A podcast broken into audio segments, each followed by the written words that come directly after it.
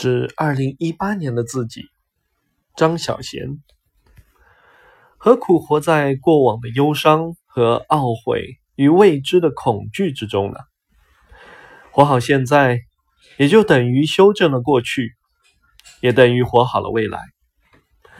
时间从不为任何人停留，美好的回忆却会永留心中，直到时间尽头，崩溃。